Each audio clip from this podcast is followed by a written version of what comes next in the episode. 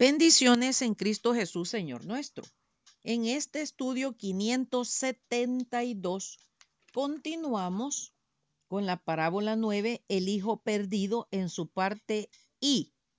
La encontramos únicamente en Lucas 15 del 11 al 32. Hoy revisaremos los versículos del 29 al 32. Mas él respondiendo dijo al padre, He aquí tantos años te sirvo, no habiéndote desobedecido jamás, y nunca me has dado ni un cabrito para gozarme con mis amigos.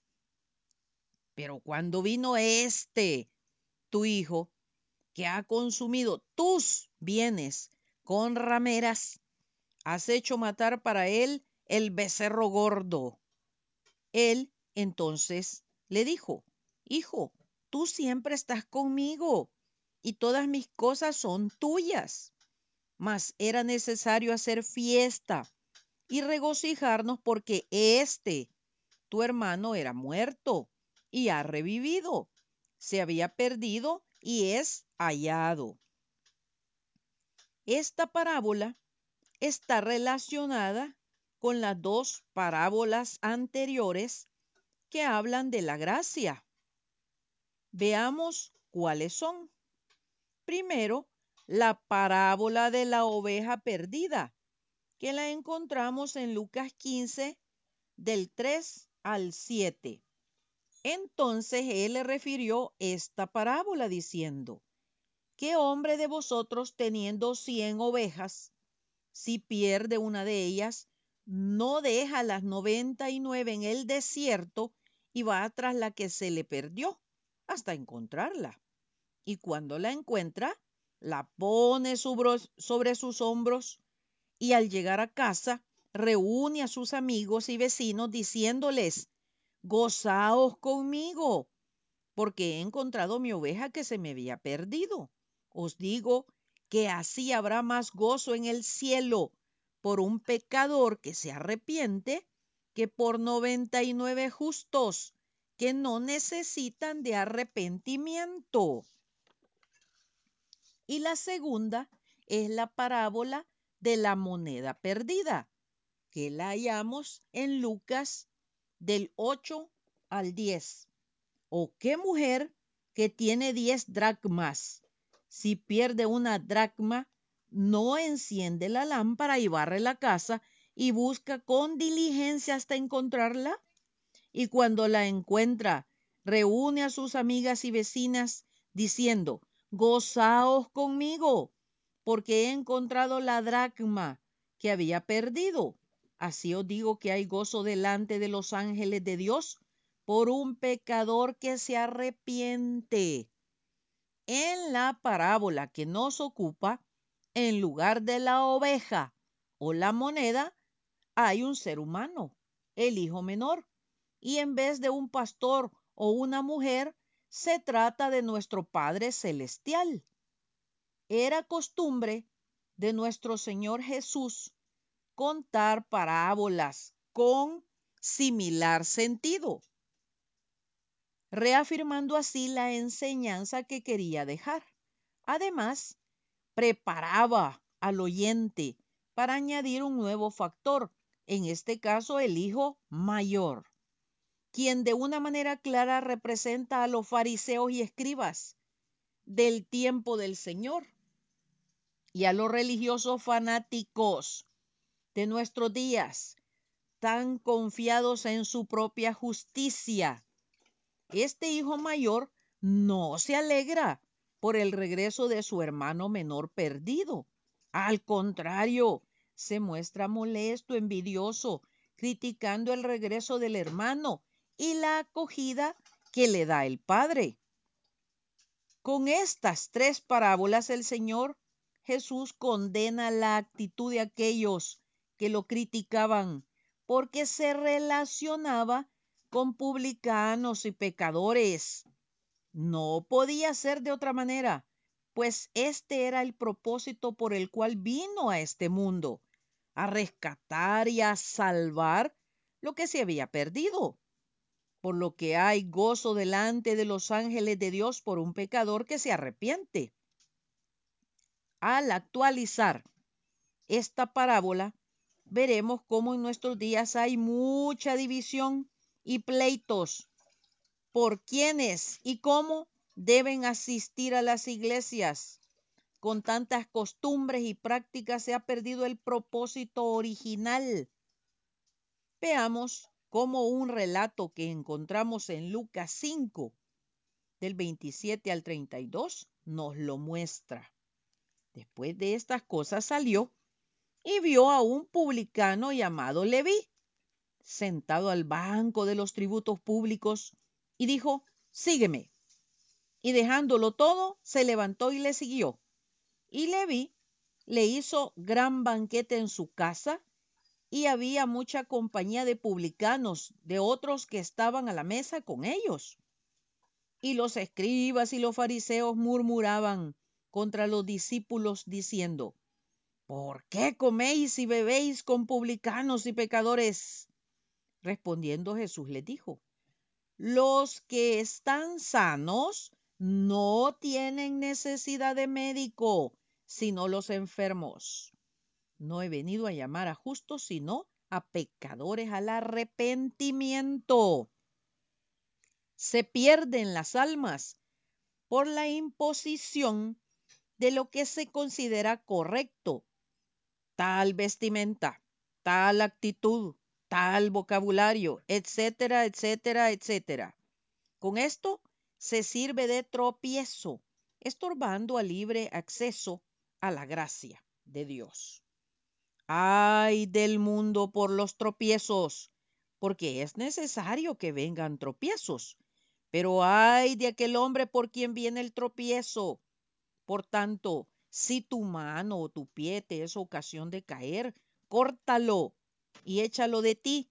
Mejor te es entrar en la vida cojo o manco que teniendo dos manos o dos pies ser echado en el fuego eterno. Y si tu ojo te es ocasión de caer, sácalo y échalo de ti.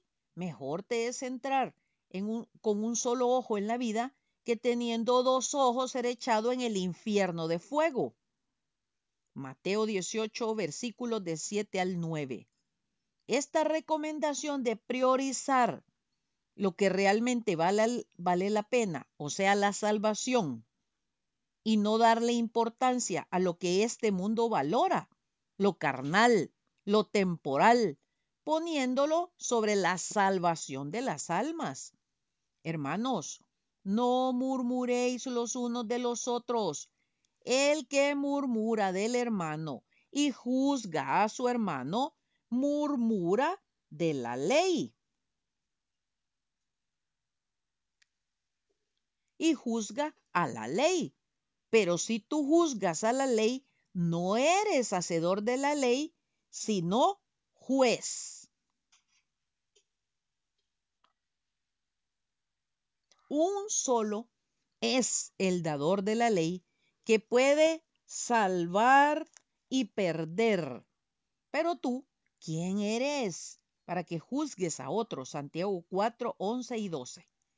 Con estas actitudes damos un pésimo testimonio constituyéndonos en jueces, señalando y diciendo quién y cómo merece la gracia de Dios. Queremos, como el hermano mayor, rechazar al que se arrepiente o con todo tipo de argumentos humanos, queremos convencer y casi obligar a las personas que acepten tal o cual religión, denominación o práctica. Pero yo os digo la verdad os conviene que yo me vaya, porque si no me fuere el consolador no vendría a vosotros, mas si me fuere, os lo enviaré, y cuando él venga, convencerá al mundo de pecado, de justicia y de juicio. De pecado, por cuanto no creen en mí, de justicia, por cuanto voy al Padre y no me veréis más, y de juicio, por cuanto el príncipe de este mundo ha sido ya juzgado. Juan 16, 7 al 11. Como vemos, no es nuestra labor convencer a nadie. Esa es la labor del Espíritu Santo. Nuestra misión en esta tierra de tinieblas es de presentar el mensaje de salvación por medio de nuestro Señor Jesucristo y dar testimonio a través de nuestras vidas regeneradas por su gran amor a aquellos que nunca han oído hablar de Él. Judas 17 al 25 dice, pero vosotros, amados, tened memoria de las palabras que antes fueron dichas por los apóstoles de nuestro Señor Jesucristo, los que decían, en el postrer tiempo habrá burladores que andarán según sus malvados deseos. Estos son los que causan divisiones, los sensuales, que no tienen al Espíritu. Pero vosotros, amados, edificando sobre vuestra santísima fe, orando en el Espíritu Santo, conservaos en el amor de Dios, esperando la misericordia de nuestro Señor Jesucristo para vida eterna a algunos que dudan, convencedlos. A otros, salvad, arrebatándolos del fuego. Y de otros, tened misericordia con temor, aborreciendo aún la ropa contaminada por su carne. Y aquel que es poderoso para guardaros sin caída y presentaros sin mancha delante de su gloria, con gran alegría, al único y sabio Dios, nuestro Salvador, sea gloria y majestad, imperio y potencia, ahora y por todos los siglos. Amén. Con tantas falsas doctrinas, filosofía, religiones, etcétera, son millones los que nunca, nunca han oído del Evangelio de Salvación.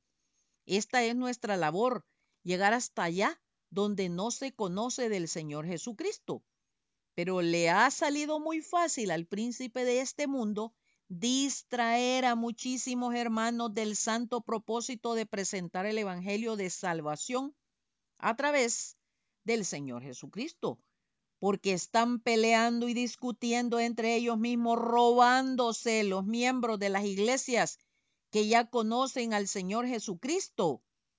Y si algunos van a alegar que por las prácticas y costumbres lo hacen, no deben olvidar que únicamente es el Espíritu Santo quien convence de pecado, de juicio y de justicia. Hermanos, si alguno de entre vosotros se ha extraviado de la verdad y alguno le hace volver, sepa que el que haga volver al pecador del error de su camino, salvará de muerte un alma y cubrirá multitud de pecados. Santiago 5, 19, 20. ¿Cómo volverá al camino de la verdad de Cristo? Jesús el borracho, que ve a sus vecinos que pelean y ni tan siquiera los saludan, pero dicen conocer al Señor Jesús. Lamentablemente le falta convertirse de su antigua forma de vivir. La iglesia es una y está compuesta por diferentes miembros. Por favor, unámonos en el amor de Dios para cumplir la voluntad del Señor, quien murió por todos y sin excepción. Si decimos conocer como nuestro Salvador al Señor Jesús, demostrémoslo al mundo que no ha oído hablar de Él, o hagamos que el que se ha extraviado regrese, no a nuestra congregación o denominación a la fuerza, porque si no, mejor que se pierda, sino al cuerpo de Cristo, una iglesia sin mancha y sin arruga, a donde las personas se congregan, es decisión personal, como personal y única, la relación del Señor con ellos. Lo único que debe ser nuestra guía es que en aquella congregación se reconozca al Señor Jesucristo como Salvador y que se enseñe su santa palabra. Por lo demás, es obra del Espíritu Santo. Nuestra misión es presentar el Evangelio y no estar discutiendo ni dando mal testimonio a un mundo que se confunde. Porque ¿cómo es posible que decimos que conocemos al mismo Dios, servimos al mismo Señor y estamos en tremendas discusiones y pleitos. Por favor, hermanos, unámonos. Aleluya. Cristo viene pronto. Maranata. Viene por una iglesia sin mancha y sin arruga. Será hasta el próximo domingo que iniciaremos con una nueva parábola. Esto, si el Señor nos lo permite. Atentamente, Lic Acevedo, colaboradora de Riego.